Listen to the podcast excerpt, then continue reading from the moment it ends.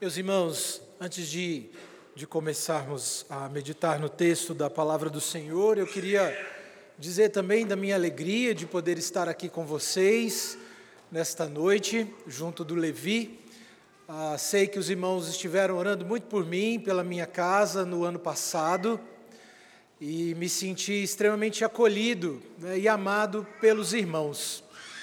Não só oraram por mim, mas também cederam o seu pastor em em uma oportunidade para estar lá na igreja de Varginha, durante um tempo em que eu precisei estar ausente. Não só o pastor, mas também o presbítero César esteve lá. E para nós é um privilégio poder contar com o apoio, o carinho e as orações dos irmãos. Então saibam que, sem dúvidas, essa é uma igreja por quem eu tenho um, um grande carinho, um grande amor, não só pela oportunidade de ter estado aqui no ato da sua organização ou por ter amigos queridos aqui, mas também por ter tido o apoio dos irmãos num momento difícil pelo qual nós passamos no ano passado. Louvado seja Deus pela vida dos irmãos. Vamos abrir então as nossas Bíblias, irmãos. Abra sua Bíblia comigo no texto de Levítico, Levítico capítulo de número 10. Nós vamos meditar nessa noite nos versos 8 até o versículo de número 11. Em nossa igreja tenho tido o, o privilégio e o desafio de fazer a exposição desse texto, e lá chegamos até o capítulo de número 11. E aí eu saí de férias e dei um tempo para a igreja descansar da exposição desse livro tão denso. E vou compartilhar com os irmãos, portanto, um, uma, um texto que tive a oportunidade de pregar lá na nossa igreja em Varginha. Levítico capítulo 10, verso 8 até o versículo de número 11. Eu farei a leitura, os irmãos poderão acompanhar comigo. Levítico 10, verso 8 até o verso de número 11.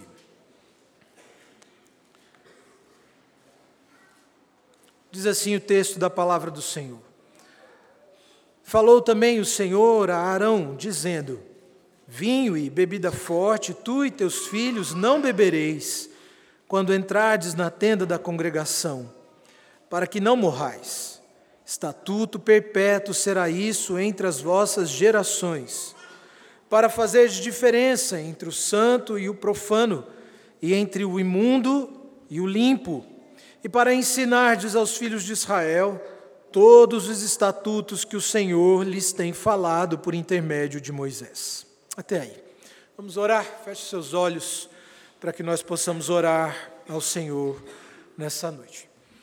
Pai bendito, Deus amado, nós te louvamos por este momento especial em que Sua palavra foi lida e agora suplicamos a Deus a direção e a ação do Teu Espírito Santo agindo em nosso coração para que assim possamos compreender a Sua palavra e sermos edificados por ela. Em nome de Jesus que oramos. Amém. Queridos, num livro bastante conhecido do pastor Martin Lloyd Jones, que foi publicado originalmente em 1971, livro chamado Pregação e Pregadores, pastor Martin Lloyd Jones, logo no, nos primeiros capítulos, se eu não me engano, logo no primeiro capítulo, ele chama a atenção para o fato de que a necessidade da pregação e o lugar dela no ministério da igreja estava sendo contestada.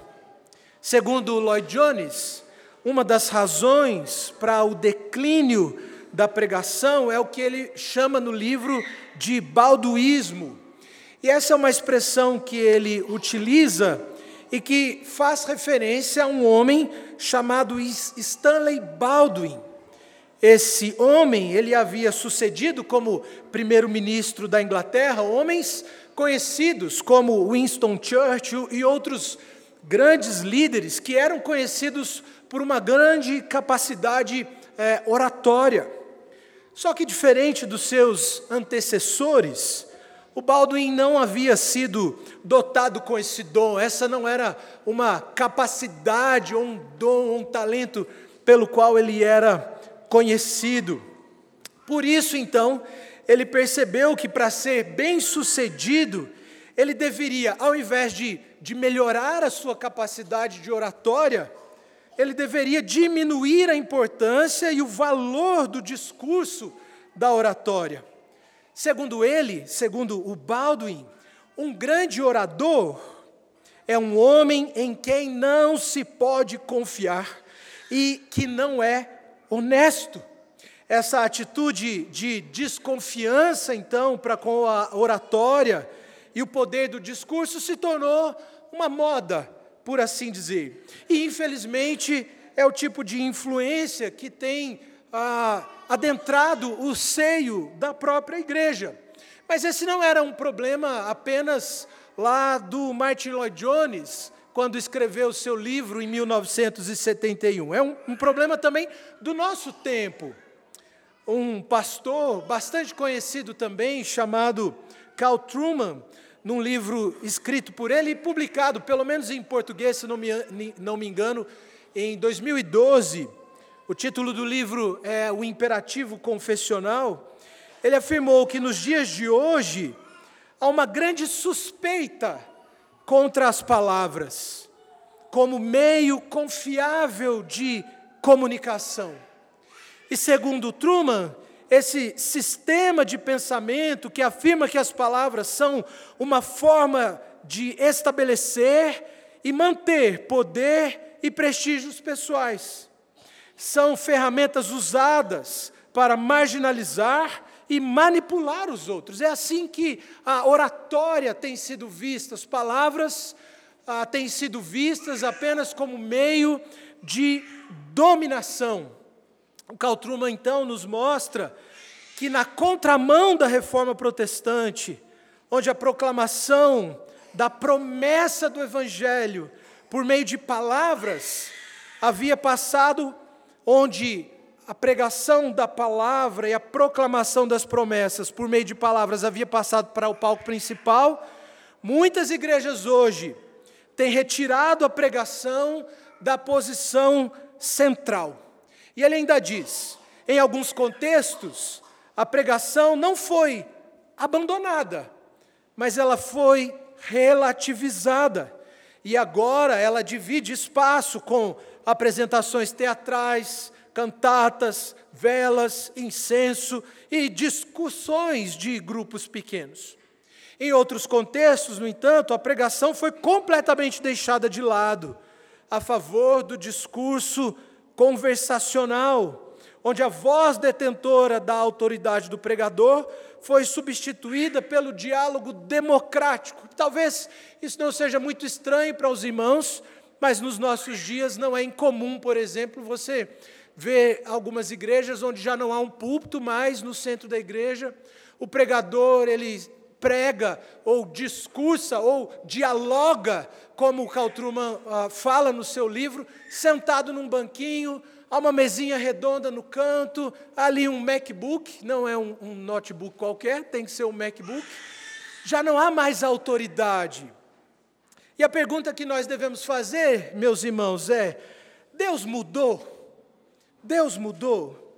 Aquele que criou o mundo por meio de palavras, e que resolveu salvar, salvar o homem pela loucura da pregação, agora não pode mais agir através do mesmo meio, não age mais através do mesmo instrumento? Será que precisamos inovar para alcançar o perdido, uma vez que a pregação já não tem mais poder suficiente para fazê-lo, pois caiu em desuso por se tratar de um método antigo e inadequado? Será que nós deveríamos substituir então a pregação por cantatas ou teatros ou discussões conversacionais onde o pastor já não está mais ah, pregando a palavra atrás de um púlpito? E a resposta para essa questão, meus irmãos, entendo eu que nós podemos encontrar nas Escrituras e nós podemos encontrar inclusive nessa passagem que nós, nós lemos aqui. Acredito que este seja um texto bastante conhecido dos irmãos, uma vez que trata a respeito do juízo de Deus sobre Nadab e Abiú, Como nós podemos ver lá no começo do capítulo de número 10, Nadab e Abiú haviam oferecido fogo estranho ao Senhor, e ainda que muitos ah, estudiosos não cheguem a uma conclusão do porquê esse fogo é estranho, o texto bíblico vai dizer que era estranho porque Deus não havia prescrito. E curiosamente, irmãos, o capítulo de número 10, ele começa depois de o Senhor aprovar o serviço sacerdotal. Capítulo 9, desde o capítulo de número 8, inúmeras vezes o texto de Levítico vem dizendo que o povo havia feito exatamente como o Senhor havia ordenado. E no final do capítulo 9, depois do exercício dos sacrifícios e da realização das ofertas, o texto bíblico então diz que sai fogo de diante da presença do Senhor e consome os sacrifícios que haviam sido oferecidos pelos sacerdotes. O resultado, então, de tudo isso foi que houve júbilo, houve júbilo, uma vez que o Senhor havia ali manifestado a sua glória. Mas o capítulo de número 10 começa de forma semelhante ao final do capítulo 9, porque no capítulo 10 Deus vai de novo manifestar a sua glória. Agora, no entanto, por meio do juízo que ele realiza sobre Nadab e Abiú. O texto nos diz que, diferente então do júbilo que há no capítulo de número 9, no final, depois da aparição do fogo, onde o Senhor consome o sacrifício, agora já não há júbilo mais, mas há silêncio, há luto. Arão agora está em luto, pois os seus filhos haviam sido consumidos pelo juízo do Senhor. Do versículo 4 até o versículo de número 7, nós vemos o Senhor orientando então Arão e os seus outros filhos sobre o fato de que eles não tinham permissão para participar ali do ritual de luto, eles não poderiam dar a impressão de que estivessem insatisfeitos com o juízo de Deus sobre Nadab e Abiú, e muito menos poderiam se contaminar com os corpos, ou se contaminar cerimonialmente com os corpos de seu filho, de seus filhos e seus irmãos.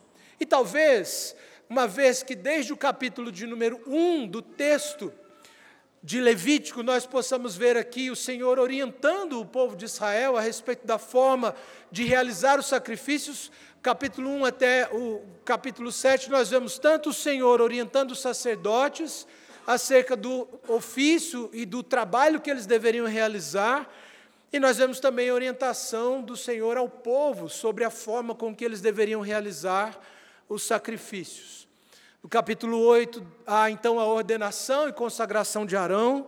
No capítulo 9, então, há o primeiro culto celebrado pelos sacerdotes. Mas no capítulo 10 há juízo. E talvez muitos de nós pudéssemos pensar que ah, o ministério de Arão havia chegado ao fim ali, uma vez que os seus filhos haviam profanado o culto ao Senhor.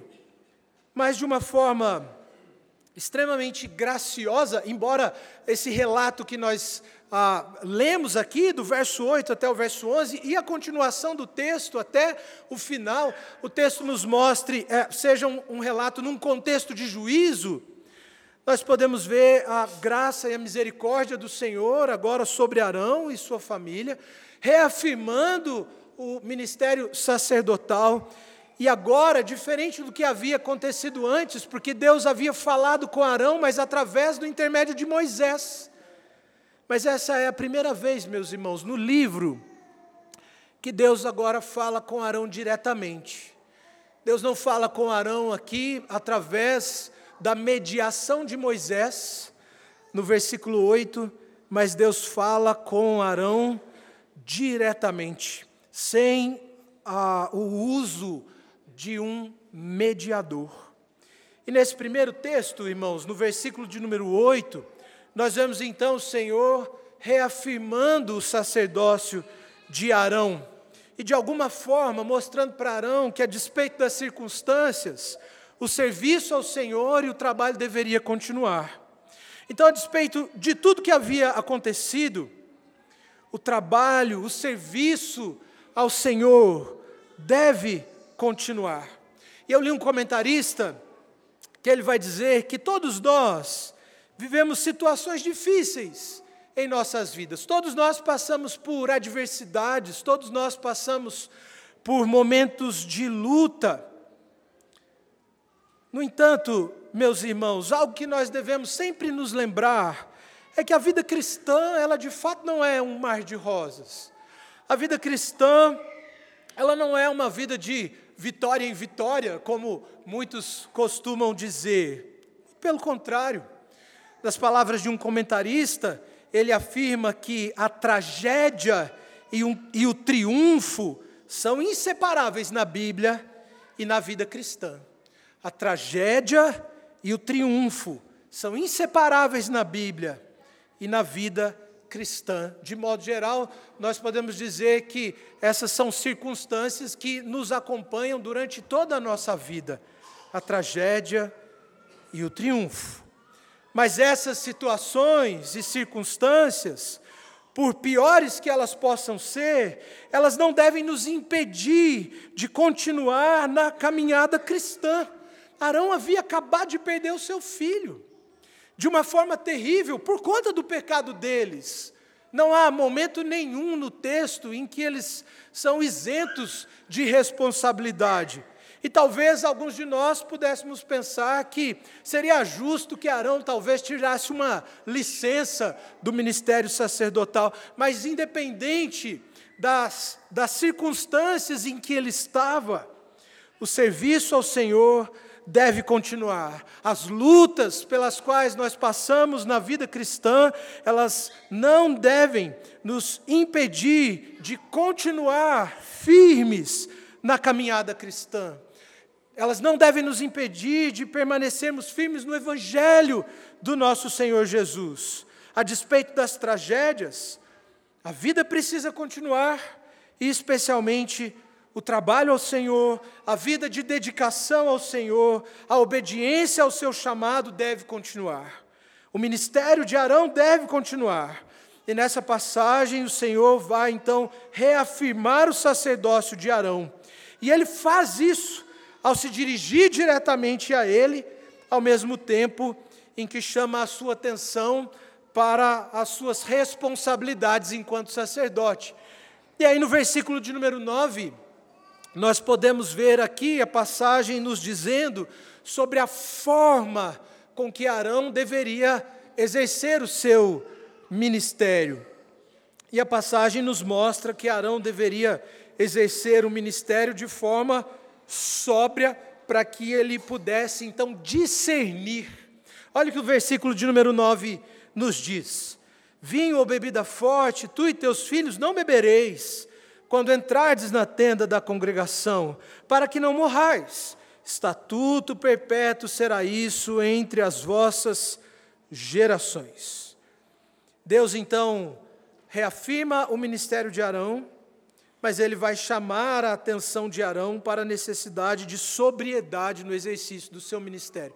E é interessante, irmãos, nós pensarmos nisso no contexto em que o Senhor faz essa exigência.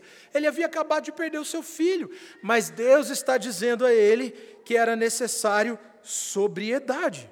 Pode nos parecer estranho Deus exigir sobriedade de alguém que está em luto, de alguém que acabou de perder o filho ou os filhos. Mas o Senhor está chamando a atenção de Arão para o zelo que deveria haver da sua parte na condução do seu ministério. Ele diz isso, então, ao, ao afirmar a Arão e aos seus filhos que eles não deveriam beber bebida forte ao entrarem na tenda da congregação. Eu, conversando com o Bruno, uh, ele me disse que já havia trabalhado esse texto com os irmãos, então, é óbvio que a passagem não está aqui fazendo qualquer tipo de proibição ao consumo de bebida alcoólica de forma geral ou de forma genérica, não é uma proibição legalista, mas aqui é apenas uma proibição para que eles não exercessem o ministério sobre influência de álcool. Essa é a, a grande questão de que o texto nos fala. Uma vez e nós vamos ver isso no versículo de número 10, que eles haviam sido chamados para fazer diferença entre o santo e o profano e ensinar todo o desígnio de Deus para o povo. Eles não poderiam exercer o ministério de forma correta se eles o, o, o fizessem ah, sobre a influência de álcool. Era, portanto, imperativo que Arão e seus filhos estivessem em perfeito juízo ao conduzir assim as suas obrigações. A embriaguez, como nós podemos ver no contexto não apenas do Antigo Testamento, mas também no Novo Testamento, ela era vergonhosa para qualquer pessoa que fizesse parte da aliança, mas ela era especialmente vergonhosa para um sacerdote consagrado. E essa é uma verdade que nós podemos ver também no Novo Testamento. Embora, irmãos, hoje no contexto da nova aliança, todos nós sejamos sacerdotes, não há sacerdotes hoje como no contexto da antiga aliança, mas chama a nossa atenção o fato de que o Senhor exige, sobretudo, isso de todos os crentes, não é uma exigência que ele faz apenas de líderes. Pastor Bruno disse isso hoje pela manhã, quando falava sobre os pré-requisitos bíblicos para a ordenação de diáconos. Tudo aquilo que o texto exige ali dos oficiais, em alguma medida, ele exige de todos nós. E verdadeiramente é vergonhoso para um crente ser ter a sua vida dirigida pelo governo do álcool, mas especialmente daqueles que foram chamados por Deus para conduzir o seu povo. Especialmente aqueles que foram chamados por Deus para conduzir o seu povo em conformidade com a sua palavra, precisam necessariamente serem padrões de piedade e de santidade. Necessariamente.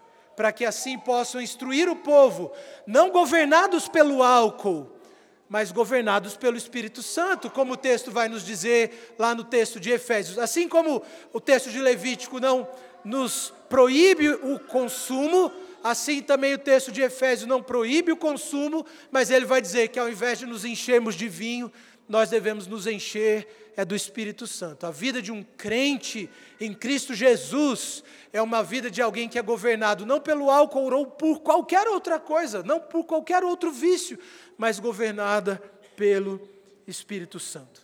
Essa sobriedade e capacidade, então, para discernir, foi exatamente o que Arão demonstrou no final da passagem. Uma vez que Moisés havia se irado contra os seus filhos, porque eles não haviam consumido os alimentos oferecidos em sacrifício. Naquela uma vez que era uma ordenança, os sacerdotes deveriam comer, não de todas as ofertas, mas de certas ofertas, eles deveriam comer parte do sacrifício que havia oferecido, e no texto do capítulo 10, no final, eles não fizeram isso.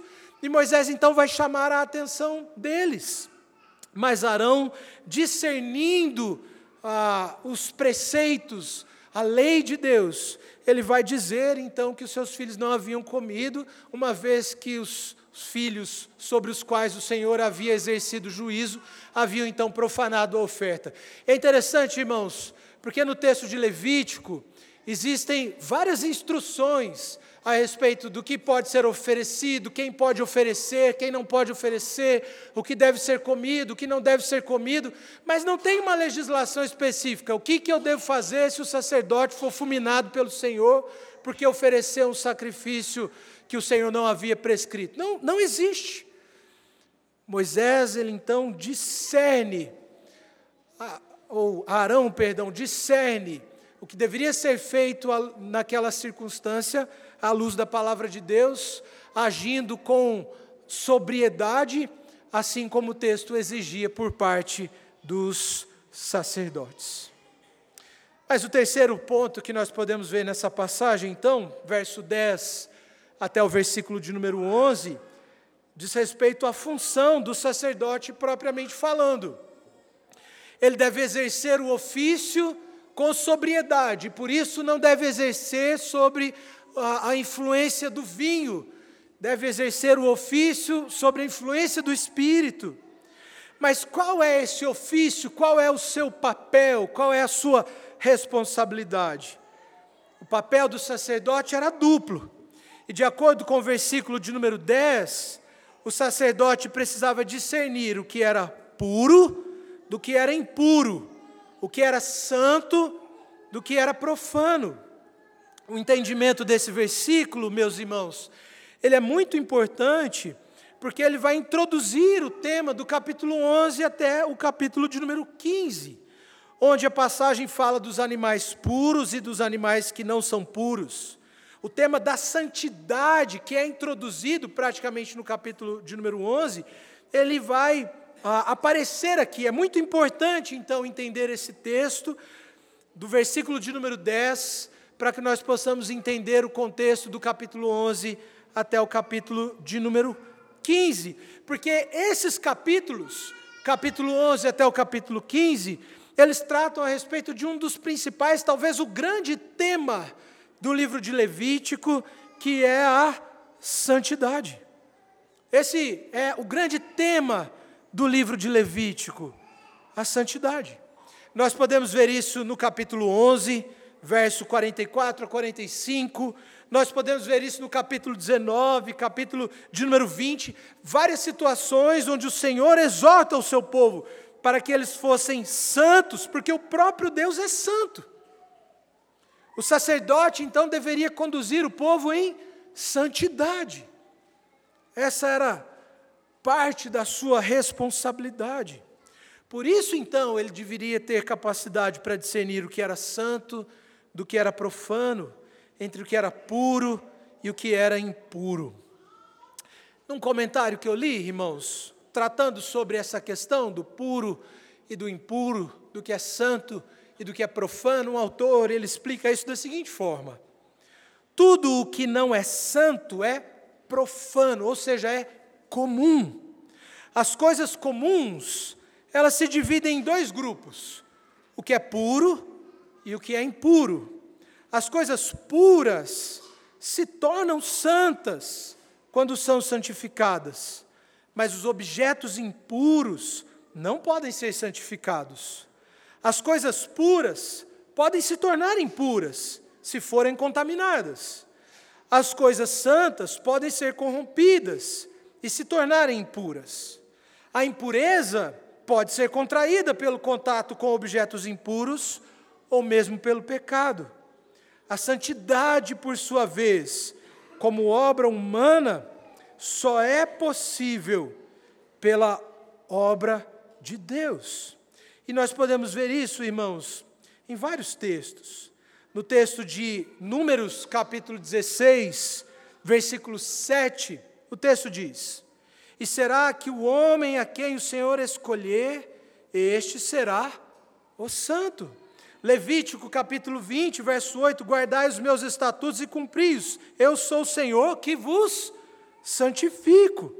Capítulo 21, verso 8: Portanto, consagrarás, porque oferece o pão do teu Deus. Ele vos será santo, pois eu, Senhor, que vos santifico. Êxodo capítulo 20, verso 8 e versículo de número 11. O texto diz: Lembra-te do dia de sábado para o santificar, pois o Senhor abençoou o dia de sábado e o santificou. E esse é um tema também do Novo Testamento, como nós podemos ver no texto de Colossenses, capítulo 1, versículo 2, onde a palavra diz que todos os crentes são santos, pois foram chamados por Deus para serem o seu povo, assim como o antigo Israel havia sido chamado.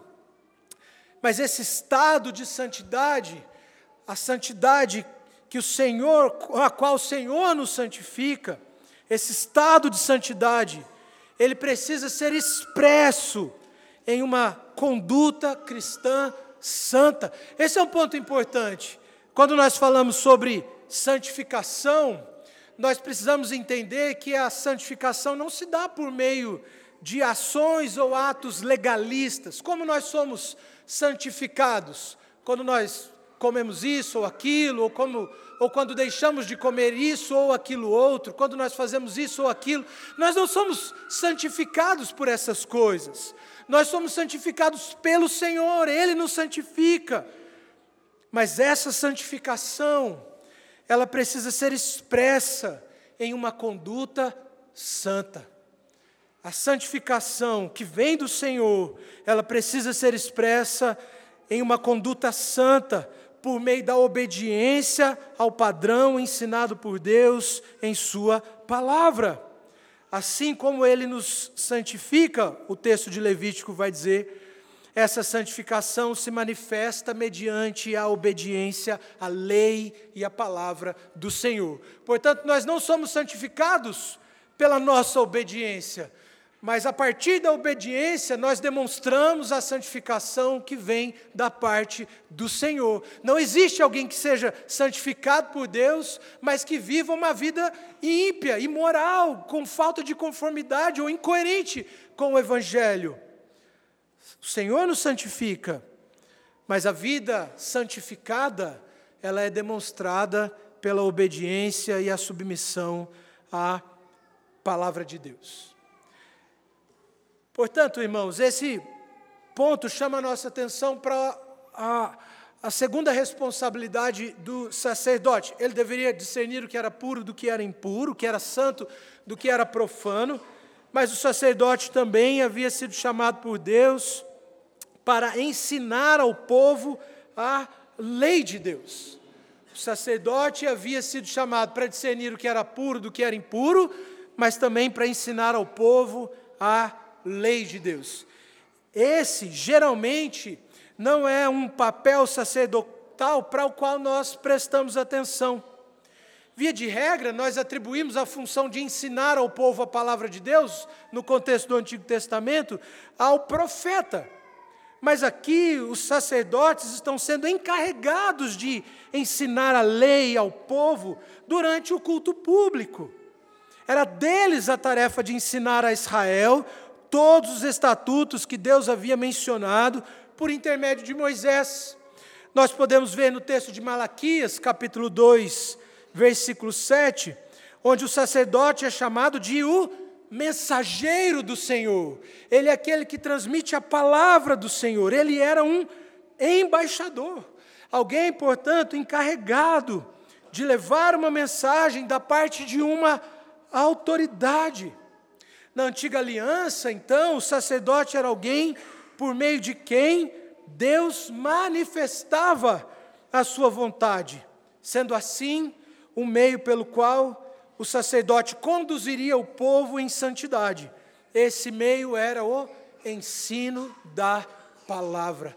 Como o sacerdote deveria conduzir o povo em santidade, em uma vida que demonstrasse ah, que eles haviam sido chamados por Deus para ser santos, por meio do ensino da palavra. E esse é o motivo pelo qual nós podemos dizer, irmãos, que o ministério da palavra, o ministério da pregação da palavra, ele é essencial para a vida da igreja. E não há substitutos para ele. Principalmente, principalmente no culto público. Existe algo que pode substituir a pregação no culto que nós prestamos a Deus? Não há. E isso nós podemos ver em toda a Escritura, isso nós podemos ver em toda a palavra onde, por exemplo, no texto de Ezequiel, capítulo 37, onde nós vemos ali a, a, o relato do texto narrando o, o vale dos ossos secos, onde os ossos que estavam secos agora recebem vida por meio da palavra.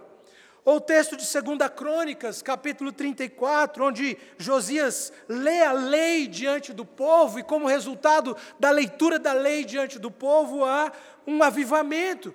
Ou como nós podemos ver em Neemias, capítulo de número 8, onde o sacerdote, ele agora se coloca de pé diante do povo, ele lê a lei para o povo. Ou como nós podemos ver no Evangelho de Marcos, capítulo 1, versículo de número 38, onde a passagem chama a nossa atenção para o fato de que a ênfase do ministério de Jesus era a pregação. Embora o Senhor Jesus tenha realizado muitos milagres, embora ele tenha feito muitas coisas, a ênfase do seu ministério era a pregação da palavra.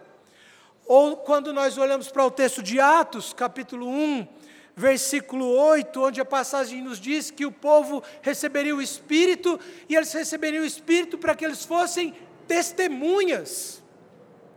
Ou capítulo 2 de Atos, onde nós vemos a pregação de Pedro, capítulo 3, Pedro agora prega no templo, capítulo 4, Pedro e João são presos por pregar, e note que nesse texto, eles não são presos porque realizaram milagres, mas eles são presos porque eles haviam pregado. Atos 6, na instituição dos diáconos, os apóstolos dizem que eles não deveriam deixar a pregação, eles não deveriam abandonar a palavra e a oração. No capítulo 10 de Romanos, versículo de número 7, o texto vai dizer que a fé vem por meio da pregação da palavra.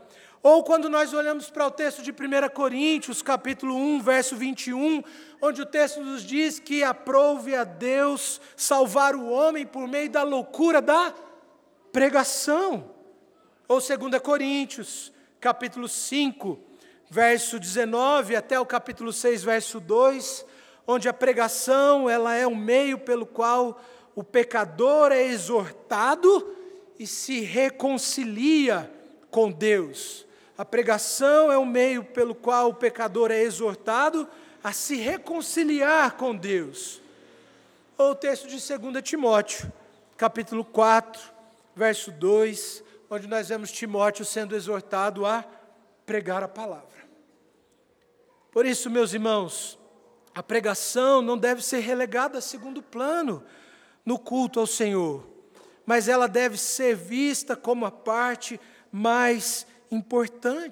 Afinal, ela é o meio de graça por excelência. E com isso, claramente, irmãos, e quero deixar claro aqui, que eu não estou dizendo que os outros elementos do culto não sejam importantes. Não estou dizendo, por exemplo, que os cânticos que nós entoamos não sejam importantes, ou que as orações ou os sacramentos não sejam importantes. Mas estou dizendo que a parte central do culto deve ser a pregação da palavra e que todos os outros elementos do culto devem ser dirigidos e governados pela palavra. Portanto, nós devemos cantar e cantar no culto é importante, é um elemento de culto, mas as nossas canções devem ser em conformidade com a palavra. Nós devemos orar no culto, mas devemos orar em conformidade com a palavra. Nós devemos administrar o sacramento no culto, mas o sacramento deve ser governado pela palavra.